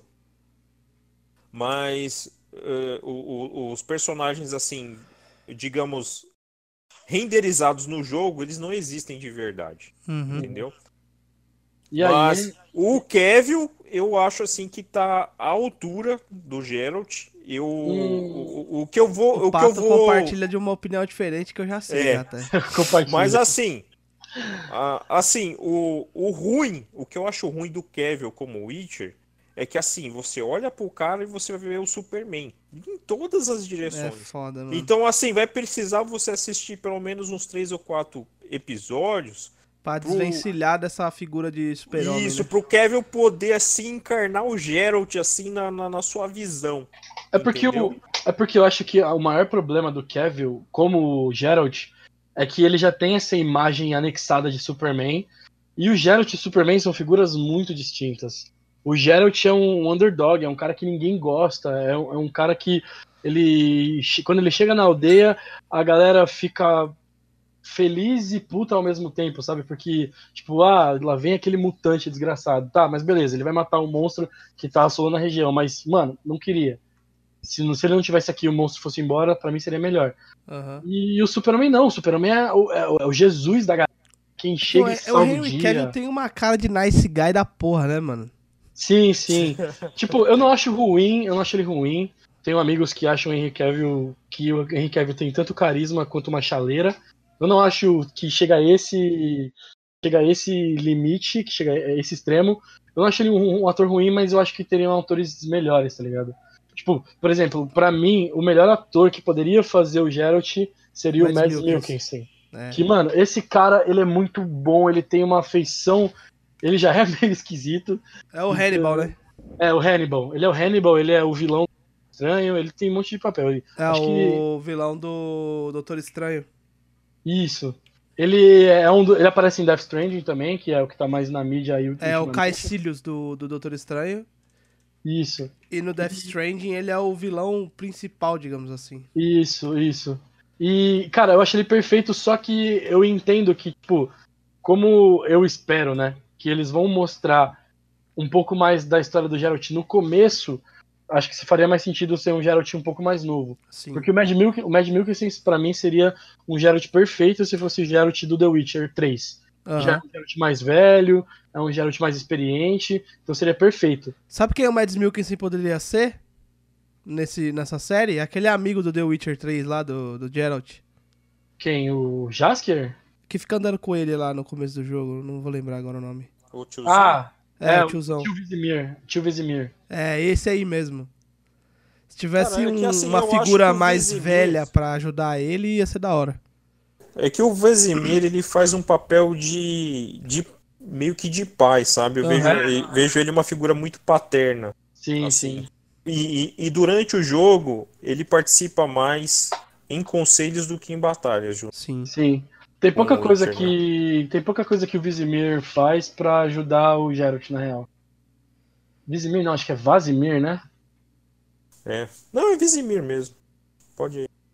Não, não muda tanto. É que acho que Mas- Viz- Vizimir é o rei da Redânia. Referente, aqui. referente a, aos personagens, tá meio a meio. Mas e o que, que vocês acham que a série vai. Na minha opinião, a série vai mais pegar o, o jogo, né? Pra, pra se basear, né? Não, não, não. Não, acho que vai mais os Já livros. deixaram bem claro que vão seguir os livros. Os Isso. livros? Mas vai ser cronológico ou vai ser tipo uma história que eles vão criar? Tipo, Aí vai, que vai o- o adaptar ponto bonitinho? interessante, o ponto interessante aí é o seguinte: eles pegaram os livros, pegaram todos os contos e tentaram colocar de forma cronológica. De fato, eles vão mudar porque se colocar de forma cronológica, eles vão dar, eh, vai perder a emoção, né? Vai dar tipo um spoiler ah, no, no meio da série. Mas eh, o- a diretora disse que vai tentar seguir de forma cronológica os acontecimentos. Porque quando você pega o primeiro livro, não conta o início do Wii, entendeu? Não. Conta algumas aventuras deles. Exatamente. Agora na série já vai começar a contar assim, aprofundar bem mais os personagens, entendeu? E, e vai ter uma linha de história principal. É isso que vai Até- acontecer. Até porque pelo trailer a gente já deu, deu para entender que a série, pelo menos essa primeira temporada, vai focar bastante na Siri. E a Siri só vai aparecer no segundo livro da série. Tipo, no primeiro livro, no primeiro livro tem uma parte que é muito que tem tudo a ver com a Siri, que a gente possa até contar se vocês quiserem, se você- que é muito foda na real. E a Siri mesmo só vai aparecer no segundo livro, num conto que também é muito foda, que e aí que ela vai aparecer. Mas ela já deix, eles já deixaram bem claros que que não vai, não vai ter muito mais a ver com o jogo e vai ter mais a ver com os livros mesmo. Tanto que a, a própria diretora falou que, que porque no jogo o amigo do Geralt, que é o bardo, que é o cantor e o pegador, no jogo ele é o Dandelion. E a diretora já falou que no, no- na série vai ser Jasker, que é o nome que ele tem no livro mesmo. E, e assim, a gente não pode esquecer que o, que o jogo do The Witcher, ele é baseado no livro, mas ele tem uma história própria, entendeu? Ele, ele, ele não segue os livros. Tem muitos contos dos livros, a narrativa é muito parecida, mas ele, ele tem uma história própria. Sim, Então, sim. assim, o que isso eu, eu, apesar de não gostar quando isso acontece algumas vezes, mas eu acho isso legal, porque porque quem lê o livro tem uma experiência, quem joga o jogo tem uma experiência. E eu acredito que a série agora tá vindo para para dar um complemento. Porque assim, não importa a quantidade de mídias que você tem, mas se for tudo igual, qual é a graça, né? Exatamente. Mas, mas eu confesso que, por exemplo, quando eu, eu, eu assisto uma mídia é, de filme baseada num quadrinho, eu quero muito ver a fidelização dos personagens como nos quadrinhos. Só que assim, isso não tem acontecido, infelizmente. Por exemplo, o primeiro X-Men que saiu, os caras vieram tudo com roupa preta. Eu tava pouco me lixando pra história, a história podia ser ruim. Mas se todo mundo tivesse um uniforme igualzinho dos quadrinhos, eu ia amar. É por isso Sim, que eu gosto entendeu? do X-Men Apocalipse, porque no último minuto do filme lá mostra todo mundo com a roupa clássica do quadrinho. E aí todo isso. mundo achou que ia ser. Todo mundo inocente achando que ia ter essa roupa agora. Não teve, fiquei puto. Eu nem assisti o último da Fênix aí, nem sei se é bom essa Eu bosta. também não Mano, mano, se- você não perdeu nada da sua vida, cara. Va- Vale mais a pena você perder uma hora esperando um médico no SUS te atender do que assistir esse filme. Nossa, É caralho. melhor, Mas, ô, é, é melhor ver o só... filme do Pelé, né? É, era melhor ver o filme do Pelé. Só dando uma pequena crítica aí ao que o Lorde falou, ele, é que você não gostou porque no primeiro você não tava nem aí pra história, você queria ver só a caracterização dos personagens sendo bem resolvida, né, no caso, mostrando igual aos Sim. quadrinhos. Ao mesmo tempo, eu falo, mano, ser humano tem que acabar, né? Porque muitos compartilham da ideia de que, pô, tinha que ser assim, enquanto outros reclamam. Porque o filme do Watchmen lá, do Zack Snyder, quando ele fez, é cuspido a HQ. Se você pegar a HQ do Não, Watchmen... perfeito. E Pra mim, é um passar- dos melhores filmes baseados em quadrinhos. Desculpa Então, ter te cortado, mas eu não, precisava não. desabafar. É porque o ótimo é foda pra mim, mas a maioria das pessoas reclamou. Porque não? Cadê a identidade do, do diretor? Porque ele fez igual tá nos quadrinhos, não tem nada que diferencia. Pô, aí você vê o outro filme lá, que o cara faz um negócio diferente. Ah, mas não tem nada a ver aqui, ó. Não, não fizeram igual tá na HQ. Ah, mano, morre logo, velho. Ser humano tem que acabar, não é possível, velho. Ou você quer o negócio igual como é, ou você, pô, né, sei lá, entra no meio termo, digamos assim. Mas 880 nesse caso não dá.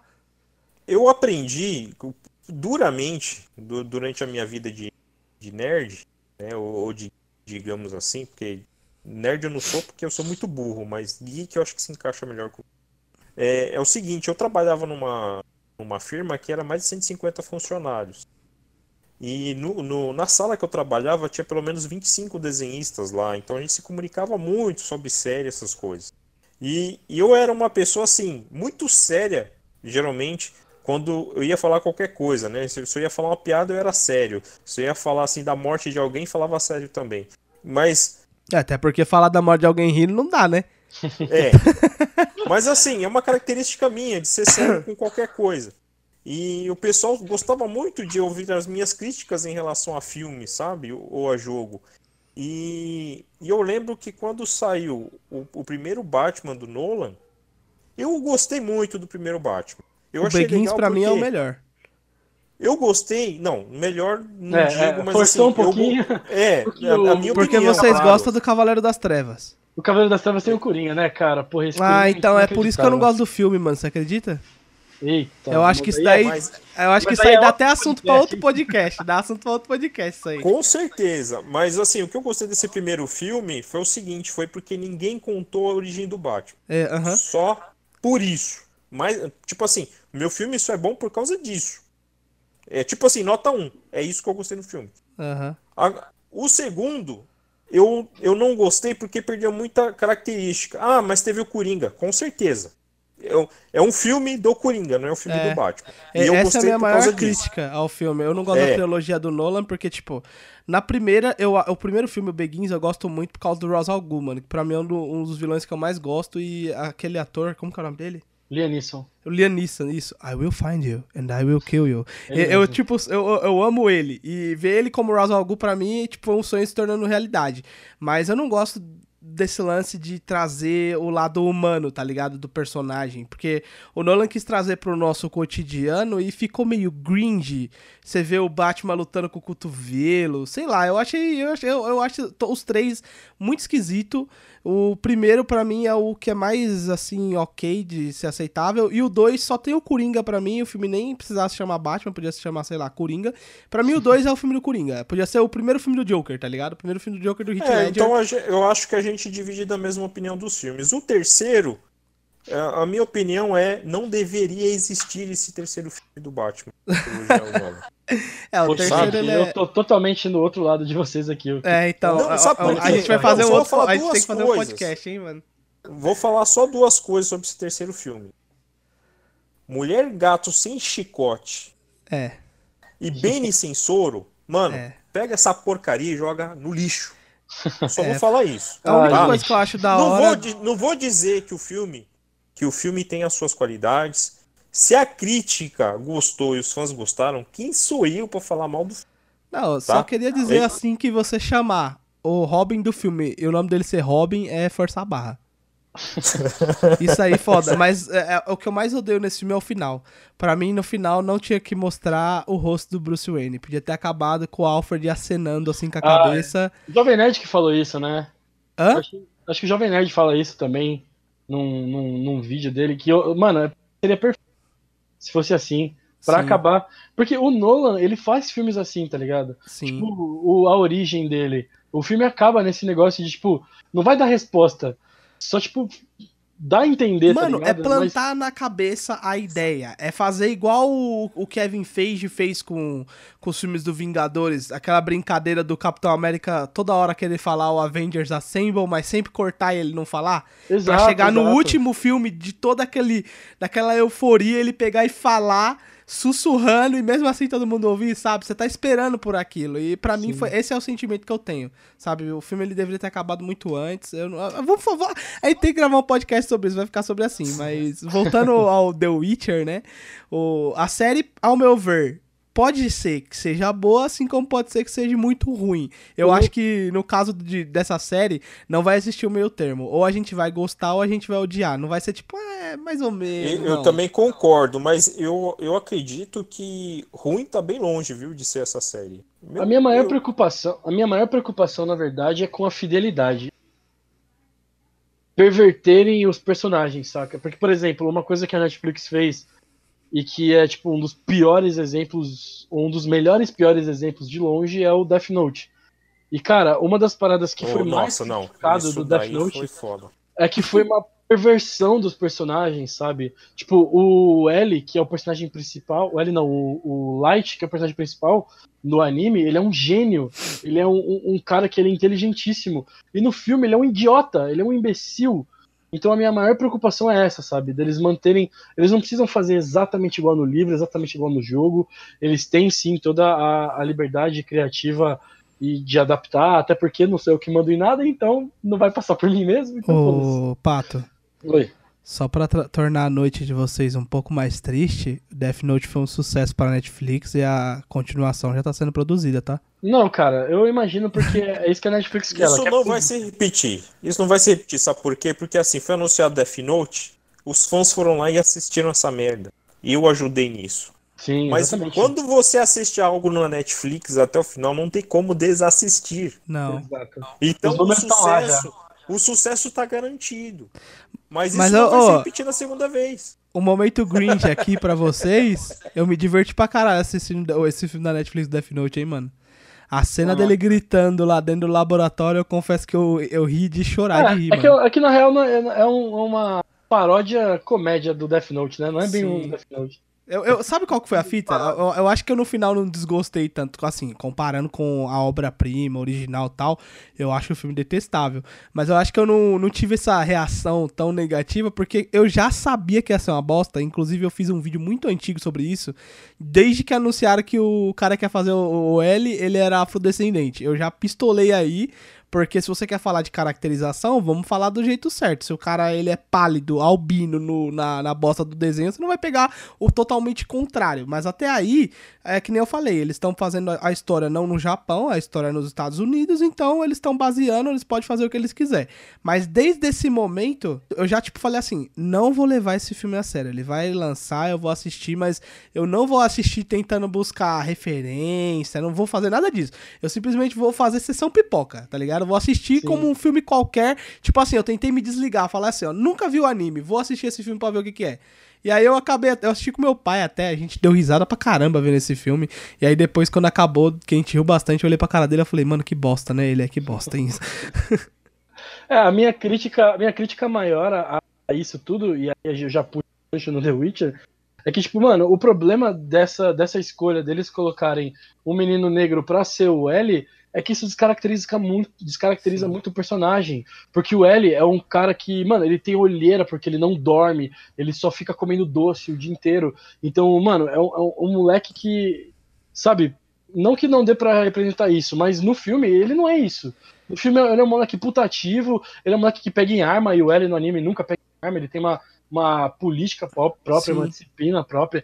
Então, o meu problema e a minha maior preocupação com essa série da Netflix do The Witcher é, tipo, que eu acho que não vai acontecer, mas ainda fica um pontinho, uma pontinha de preocupação, é dessa perversão dos personagens, tá ligado? Sim. Deles pegarem um personagem que já tá estabelecido, já tá consolidado, e transformarem em uma outra coisa que não tem absolutamente nada a ver, tá ligado? Eu acho que assim, o lance de caracterizar um personagem é até que ok, tipo, mas não é uma regra a ser seguida.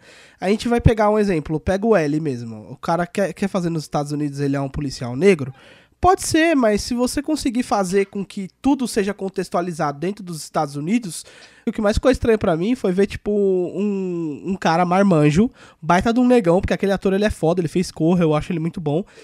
Tipo, sentando esquisito na cadeira, fazendo umas manias que o L tem no mangá, É, que não coube pra um negão daquele, daquele porte fazer, tá ligado? Tipo, todo delicadinho. Tipo, aquilo ali, se fosse um cara branquelo igual o L fazer, faria sentido, mas ele se sentar esquisito dentro de uma cadeira, dentro do- de um estabelecimento de café, daquele jeito. Pô, o cara é um policial que pega em arma, detetive. Não, não condiz, tá ligado? não- com a cena. é, ficou, É- é- ficou meio esquisito, né? Porque não parece Sim. que não parece que faz sentido pro personagem. Então, não, tá totalmente descaracterizado. Eu acho que isso, se a série do The Witcher conseguir respeitar, sabe? Porque por mais que, beleza, a Yennefer não é tão linda quanto é nos jogos e nem quanto é Não, descrita no Nem um livro. pouco, cara. Mas se ela tiver a mesma personalidade que a personagem tem, Não, isso por se o. Geralt conseguir carregar esse senso de justiça, sabe? Esse lance de, de- dessa inteligência, de saber analisar as coisas. Se o, o, Henry, o Henry Cavill conseguir transparecer isso pro público, eu acho que já valeu, tá ligado? Eu tenho, assim, duas observações a fazer em relação à, série. Eu suspeito, eu quero muito estar enganado. O primeiro ponto é o seguinte: o Kevin, eu acho que ele não vai, pelo menos nessa primeira temporada, eu acho que ele não vai conseguir trazer um Geralt é, impecável, tá certo? Como o Pato falou, por ele ser um, um Geralt mais jovem, a gente vai conseguir deixar passar. Mas para um Geralt assim mais, digamos, experiente, talvez numa segunda temporada, tá? Porque assim, o, o, o, o Kevin, ah, em diálogos, em, combates, eu acho que ele vai ser muito bom. Mas no momento que tiver ah, que, que transparecer, eu digo visualmente, o Gerald, eu acho que ele vai pecar um pouco. Ah, Talvez. mas a gente tem que ver já algum princípio, né, disso já, pelo menos. É, é, a gente precisa ver isso realmente na atuação. É porque assim, o, o Kevin eu vejo assim um personagem meio Nicolas Cage, sabe? Que você vai ser, você vai sempre ver o Nicolas Cage em qualquer filme que ele faça. Muda o nome, muda o personagem, mas você sempre vai ver o Nicolas Cage. Você não consegue ver uma personificação do personagem. É, é- é- essa é a minha preocupação. O segundo ponto é que é o seguinte: eles entregaram nas entrevistas, sem falar nada, que a atriz não vai ter nenhuma, digamos, esplêndida eh, presença na série. Por quê? Porque a atriz foi a única pessoa que não foi nas não foi Que não foi mencionada, no quê? não foi nas entrevistas. A, a, a atriz da atriz. Jennifer. Não, a atriz da atriz, que faz a personagem atriz. Eu buguei um pouco quando você falou, É. porque sem entender. A atriz da atriz, eu fiquei. Ah, É, atriz, personagem do The Witcher, a atriz desse personagem não compareceu nas entrevistas, sendo que é, não digo nos livros, não posso, não posso afirmar, o, o Pato pode, mas no jogo, a- a- ó, no jogo, o primeiro e o segundo título era atriz, pra cima e pra baixo, só se falava na atriz. No terceiro filme que veio aparecer Yennefer e veio aparecer a Ciri. Foi é, no jogo, entendeu?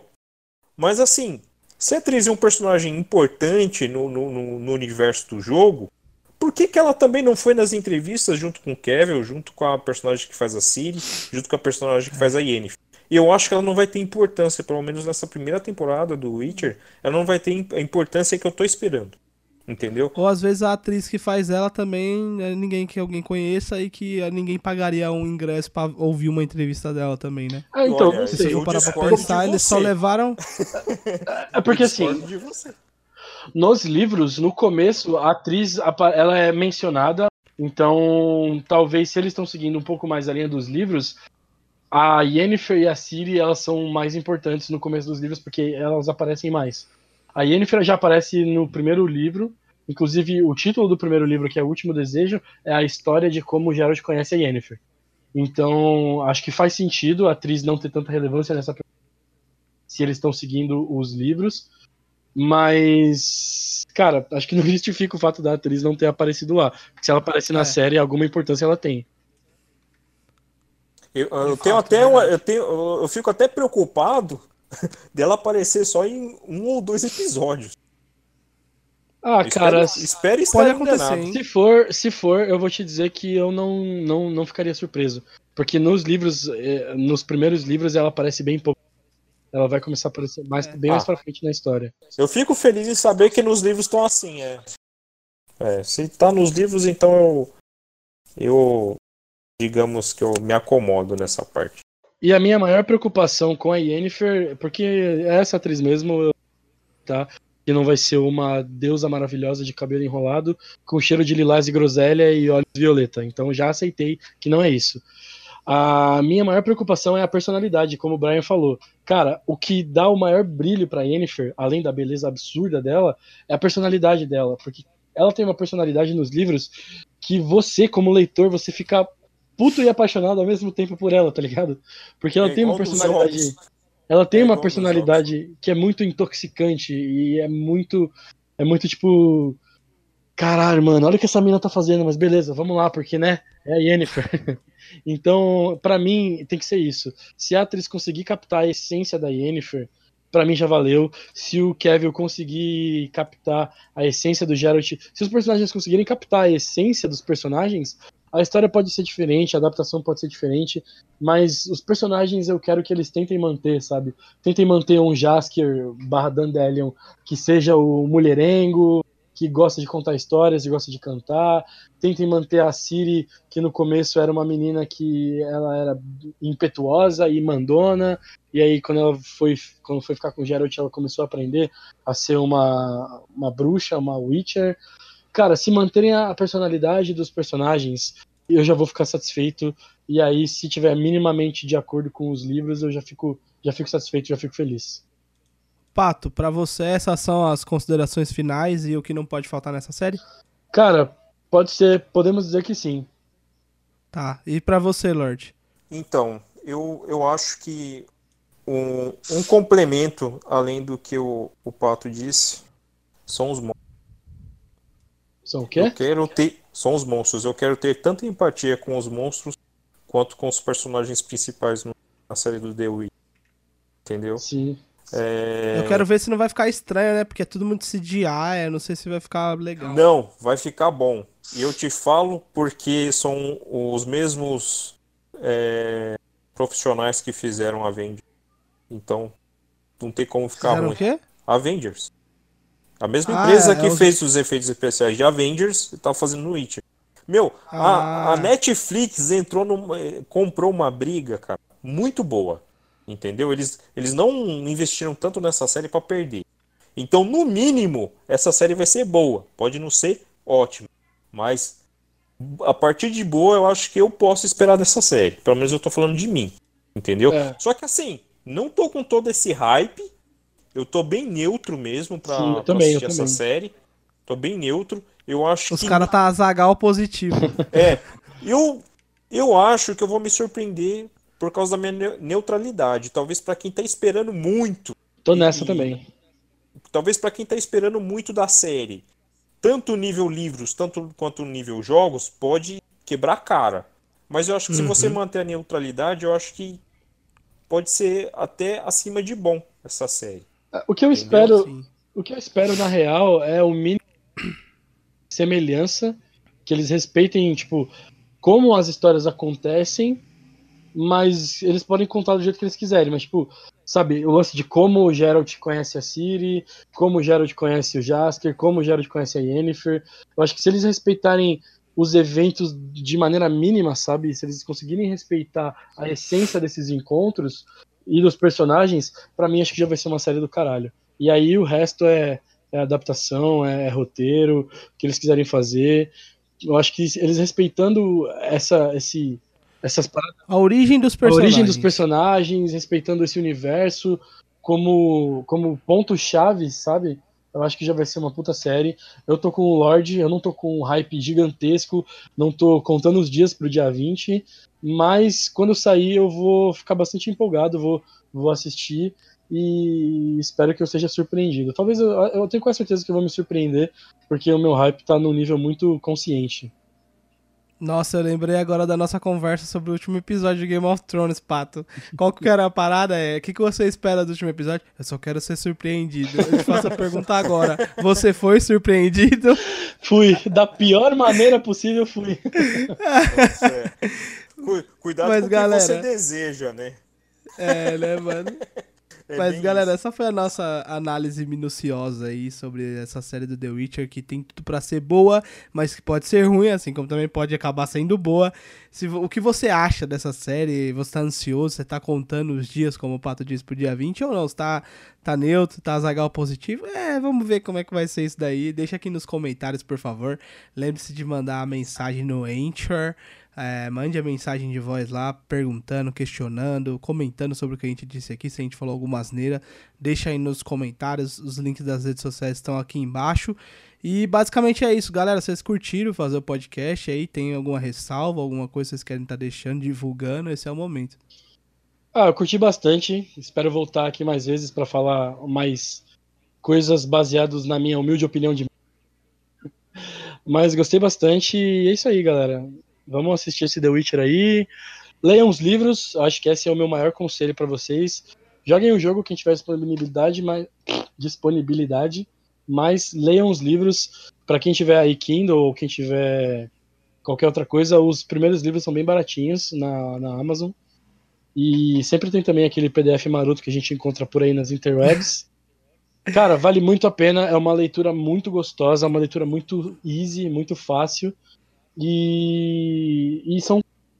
Você pode ler um conto por dia, é, ler um conto sempre que dá na telha. Meu, minha recomendação é essa: leiam os livros do Andrezinho Sapkowski, que vale muito a pena.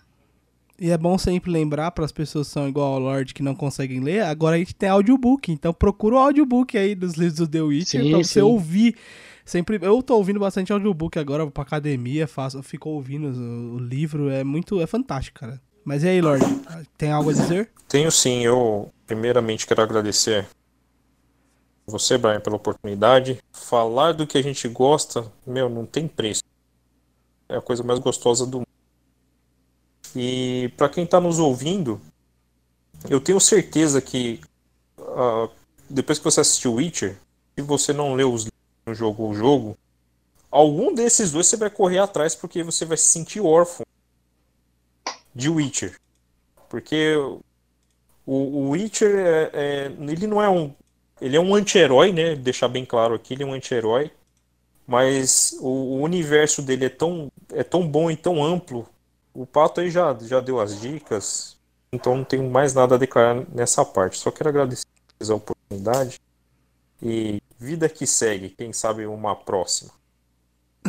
Com certeza, vamos tá. Eu acho que a gente começou uma discussão boa até sobre o, o filme do Batman e do Nolan. Eu vi que temos opiniões contra, controversas. Acho que a gente pode emplacar um novo podcast sobre esse assunto também. Com certeza. Mas é isso. Se vocês têm alguma coisa pra divulgar, algum trabalho que vocês fazem aí de freelance, vocês querem deixar aí, não sei. Ah, quem quiser me seguir, quem quiser me seguir nas redes sociais, só pra eu ficar um pouco mais famoso, me sentir um pouco mais famoso, é Pato Rafa com PH no Instagram, no Twitter. Tamo aí, eu falo umas bosta aí e é nóis. Lorde? Tô tranquilo. Obrigado pela oportunidade. Então tá bom então. Não, que isso, é nóis. Então é isso, galera. Espero que vocês tenham gostado. Se você gostou, já sabe. Se estiver ouvindo a gente no YouTube, deixa o seu, o seu joinha e compartilha com os amigos esse podcast, porque quanto mais pessoas ouvirem, mais assunto teremos para discutir no próximo podcast quando lemos os seus comentários e opiniões diferentes. E é isso. Nos vemos depois. Vamos fazer um podcast depois que todos nós assistimos essa série aí do The Witcher para comentar o que achou, se bateu, se surpreendeu, se foi as nossas expectativas ou não. Beleza? É isso. Valeu. Até a próxima e tchau.